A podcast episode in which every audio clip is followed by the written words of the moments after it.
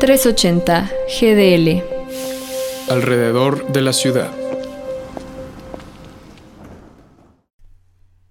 Tiembla el imperio regiomontano.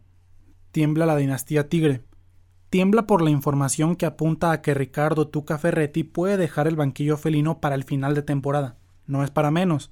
El brasileño naturalizado mexicano es junto a Nacho Treyes el entrenador con más ligas MX alcanzadas en la historia. Cinco de ellas han venido con la U de Nuevo León en los últimos 10 años, por lo que son considerados como el equipo de la década. Dejando de lado los títulos, que en el mundo del fútbol parecen ser el argumento imperante en cualquier discusión, Ferretti logró meter a los universitarios en la interminable batalla que pone a Chivas, América, Cruz Azul y Pumas como los equipos considerados grandes en el balompié mexicano.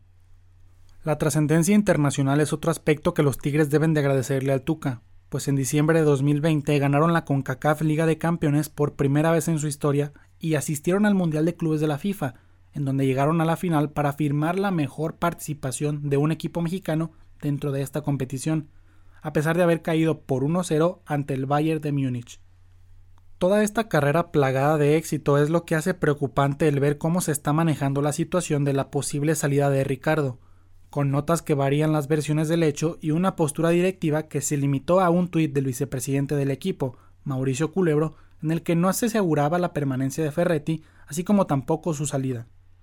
La huella del Tuca en el fútbol mexicano es imborrable, aún más cuando de los Tigres hablamos. Si la mesa directiva del club cree que es momento de comenzar otro proyecto, está en todo su derecho.